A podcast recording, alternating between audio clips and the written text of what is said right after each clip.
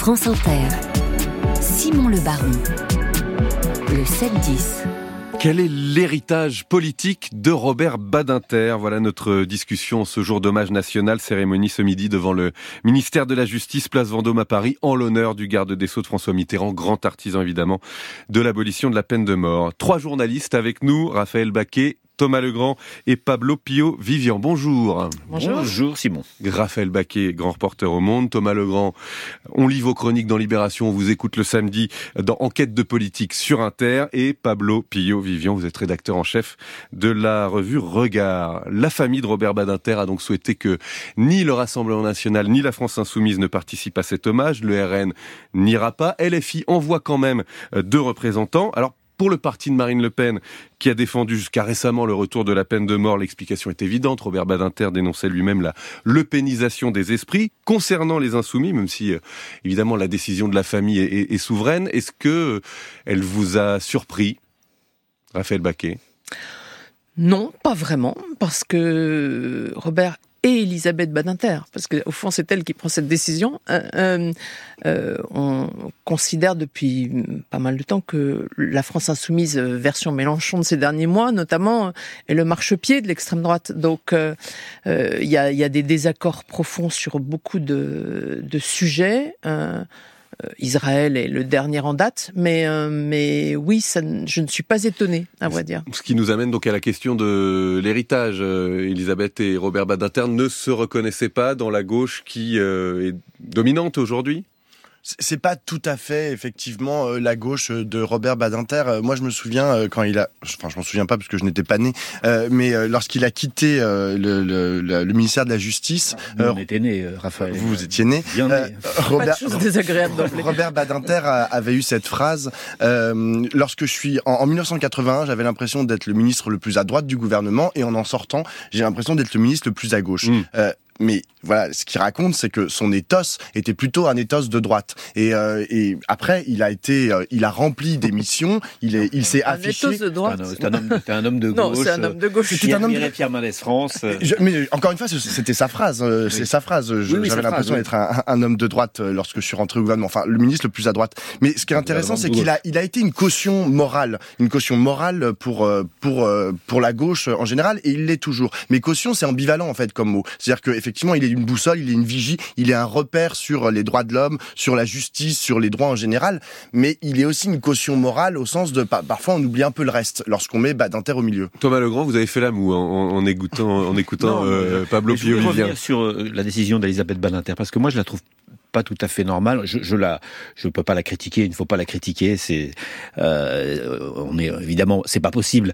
Euh, mais je trouve que renvoyer dos à dos le Front National, euh, qui a détesté Robert Badinter, qui l'a détesté, qui l'a même agressé verbalement et même plus que verbalement quand Robert Badinter était ministre de la Justice, il a organisé et orchestré des manifestations violentes de policiers devant le ministère de la Justice, euh, et qui est en tout point à l'opposé de Robert Badinter, euh, pour la France insoumise, il y a un gros, un, quelque chose de, de une, une, séparation euh, irrémédiable. C'est sur la laïcité. Je crois que euh, ça date. J'ai interviewé Elisabeth Badinter dans un documentaire que j'avais fait sur la gauche et la laïcité. Et le divorce, un divorce très profond, date euh, de après Charlie. Euh, Jean, euh, euh, Jean-Luc Mélenchon avait fait un, magnifique discours très républicain, très laïque et très universaliste euh, à l'enterrement de Charb. Et puis après, il a adopté une autre attitude vis-à-vis de la laïcité. Il était plutôt différentialiste et, il était opposé à, une vision un peu radical de la laïcité euh, euh, de d'Elisabeth Badinter. Mm. Là, il y a, y, a, y, a, y a, un gros divorce, mais je trouve que c'est une, euh, il va être panthéonisé. Euh, en tout cas, la famille y est favorable, Élysée aussi. Voilà, et, et, et je trouve que c'est c'est dommage de, de, de, faire ce dos à dos, mais on ne commentera pas plus. Où sont les, les héritiers de Badinter aujourd'hui, à gauche, dans la classe politique? Est-ce qu'il y en a, Raphaël Baquet? Bah, cette gauche-là est très mal en point depuis longtemps. La chance de Robert Badinter et son, sa force aussi, c'est, d'avoir euh, agi au moment où la gauche était en pleine ascension. Hein. Donc euh, là aujourd'hui, la gauche est en décrépitude. Donc euh, évidemment, ce n'est pas du tout la même chose. il portait des valeurs que une partie très importante de la société portait également, et d'ailleurs, elle a voté euh, euh, pour la gauche au pouvoir. Sur l'abolition, il était contre euh, l'opinion publique. Il était contre l'opinion publique. Et le vent mais, dans l'autre sens. Oui. mais au sein de la gauche, c'était quelque chose de très important. La plupart des pays européens, d'ailleurs, avaient aboli la peine de mort. Donc, il n'était pas un homme isolé. il était très attaqué, insulté, des cris de haine euh, retentissaient très très régulièrement euh, au, pied du palais de justice lorsqu'il était ministre de la justice, mais il était porté par un courant qui était en pleine ascension et pas seulement en France. Aujourd'hui, c'est le contraire. Euh, euh, dans toute l'Europe, les, euh, il y a au contraire l'extrême droite qui a le vent aux poupes et la gauche est, est, est, en, est en capilotade. Mm. Donc c'est beaucoup plus compliqué. Justement, quand on a entendu vendredi au moment de sa disparition, certains soufflaient en regrettant qu'il n'y ait plus de grandes figures aujourd'hui à gauche, plus de Badinter, plus de Delors, plus de Moroy. Est-ce que cette question elle est pertinente? Non, je, moi je, je, je, ne la pense pas euh, pertinente. Moi je trouve que aujourd'hui euh, la gauche, dans sa diversité, est euh, une héritière, une digne héritière d'ailleurs des, des, combats de Badinter. La gauche continue de se battre euh, pour euh, plus de justice, elle continue de se battre pour que notre pays reste un état de droit, elle continue de se battre pour les, les droits de l'homme et je, je, ne vois pas en fait de différence, de hiatus énorme avec les combats de Badinter pendant ah, C'est pas ses valeurs qui ont changé, c'est sa force. Exactement. Ça, ça c'est sûr que Badinter, il avait à la fois le verbe haut et il avait la possibilité d'avoir ce verbe haut parce qu'il était dans une position euh, dominante, notamment lorsqu'il était euh, garde des Sceaux. Thomas, je, crois, je crois que c'est exactement euh, la défense de l'état de droit et de la démocratie libérale européenne, des États-nations européens depuis la guerre de, depuis la depuis la libération. Et je pense que si cet hommage et, et, cette émotion est si forte en ce moment après la mort de Robert Badinter, c'est parce qu'on sent bien que l'état de droit partout dans, dans le monde est, est attaqué, que l'illibéralisme euh, progresse et que même en France, vous savez, euh, euh, les, les, libertés individuelles, quand on, on multiplie les dissolutions d'associations, dissoudre une association, c'est quelque chose qui doit être hmm. Extrêmement rare et qu'on doit faire avec parcimonie et à bon escient. Et là, ça se fait un peu plus généralement quand il était président, le droit du sol, peut-être aussi quand il était président de la, de, du Conseil constitutionnel, on oublie un peu cette période très importante de la vie de Robert Badinter, il était très attaché à la défense des droits et des libertés. Et c'est en cela que ça dépasse beaucoup la gauche. Mm. C'est vraiment euh, euh, les libertés, l'état de droit et la tentation aujourd'hui un peu populiste, la tentation autoritaire qu'on voit euh, dans beaucoup de partis et dans beaucoup de tendances à gauche aussi. Je pense que c'est c'est ça qui nous incite bah, à à, penser à Robert Badinter et, à mettre sa pensée et, son, son action et, ses paroles en avant. On va, on va revenir là-dessus. Je voudrais juste savoir si euh, vous estimez aujourd'hui que l'époque n'est plus propice aux grandes figures, aux grands combats qui structurent une société.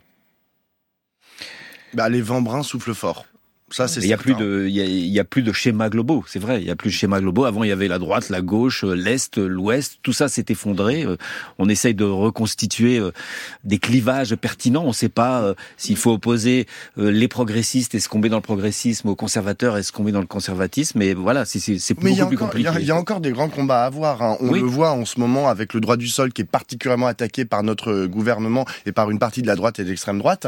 là, on a besoin en fait de que soit mise en avant justement des personnalités euh, comme euh, Robert Badinter et c'est le cas. Enfin, vous pas à, l'Assemblée nationale, vous avez euh, des députés et, à la, au Sénat des sénateurs qui montent qui montent au créneau. Vous avez des, des, avocats aussi en dehors du champ politique, enfin dans un champ parapolitique, mmh. qui montent aussi au créneau, qui font des tribunes. Ils n'ont pas vécu comme Robert Badinter. Simplement qu'on entende aussi Raphaël Baquet sur cette question de l'époque. Est-ce que c'est le niveau qui a baissé? Est-ce que vous dites ça? Bah, euh, je ne sais pas ce que vous appelez grande figure. Euh, il y a des figures, mais elles ne sont pas dans le même camp. Hein, donc euh, c'est ça qui a changé. et il y a une personnalisation du pouvoir qui existe toujours, mais hélas pas dans le même camp. Elles sont pas. Donc si ce ne sont pas des grands humanistes comme l'était hmm. Robert Badinter il représente toujours quelque chose. J'étais quand même frappée de voir cette queue de gens qui allaient euh, signer le livre d'or au ministère de la Justice. C'est quelques centaines de personnes, mais c'est quand même assez symbolique. Je ne me souviens pas, à part pour des présidents de la République, qu'un homme politique ait suscité euh, une ferveur. Simone Veil, peut-être.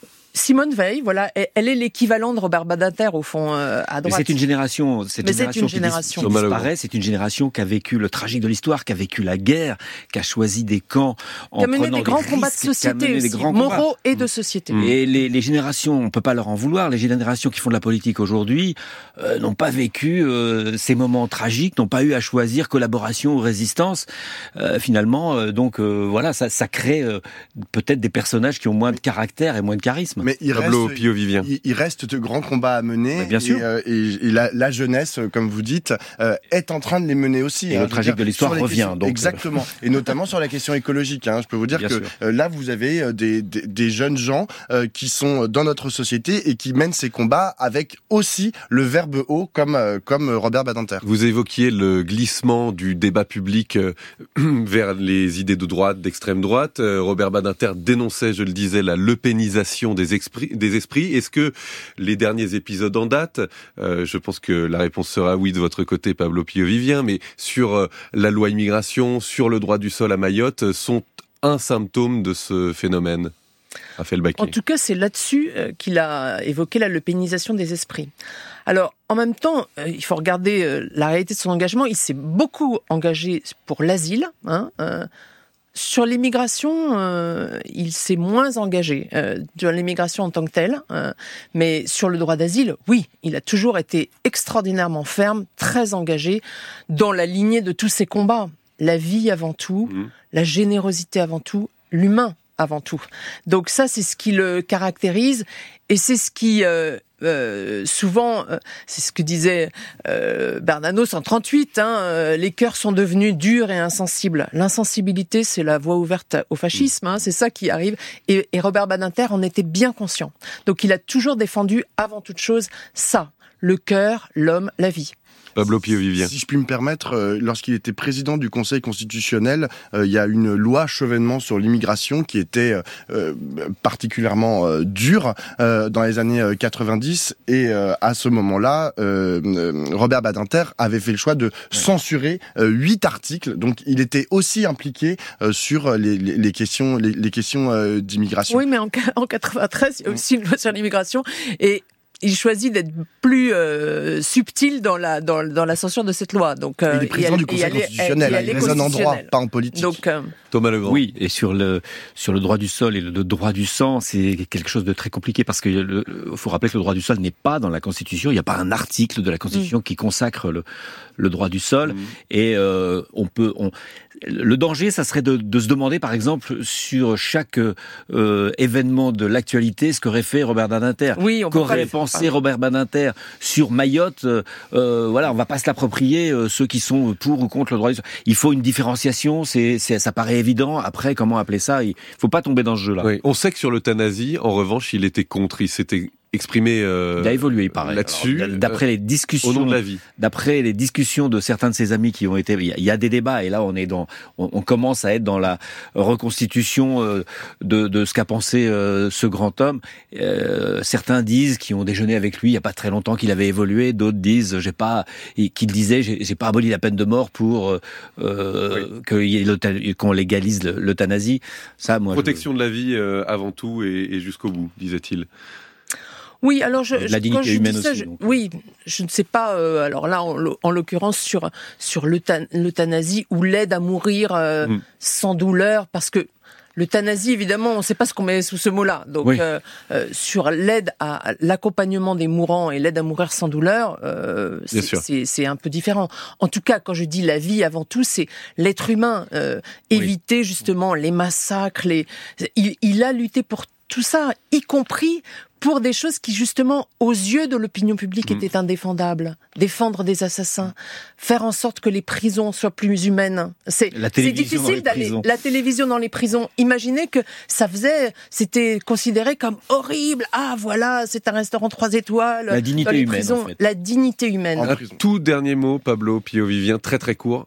Justement, moi, justement, c'est son combat pour les prisons que je trouve le plus exemplaire et d'ailleurs qui n'a pas abouti parce que lorsqu'il est arrivé en 1981, en 86, il y avait plus de gens dans les prisons. La population carcérale avait augmenté et donc ça l'avait, il avait dit voilà, ça c'est un, c'est un échec, je n'ai pas réussi. Mais c'est vrai que son combat pour la non-prison, pour les peines alternatives, pour euh, l'aménagement des conditions de vie en prison, c'est un combat qui aujourd'hui, c'est vrai, est un peu délaissé et y compris par la gauche et c'est bien dommage. C'est un combat qui n'a jamais été populaire. Pio Vivien de la revue Regard, Raphaël Baquet du Monde, Thomas Legrand, Libération et France Inter. Merci beaucoup à tous les trois.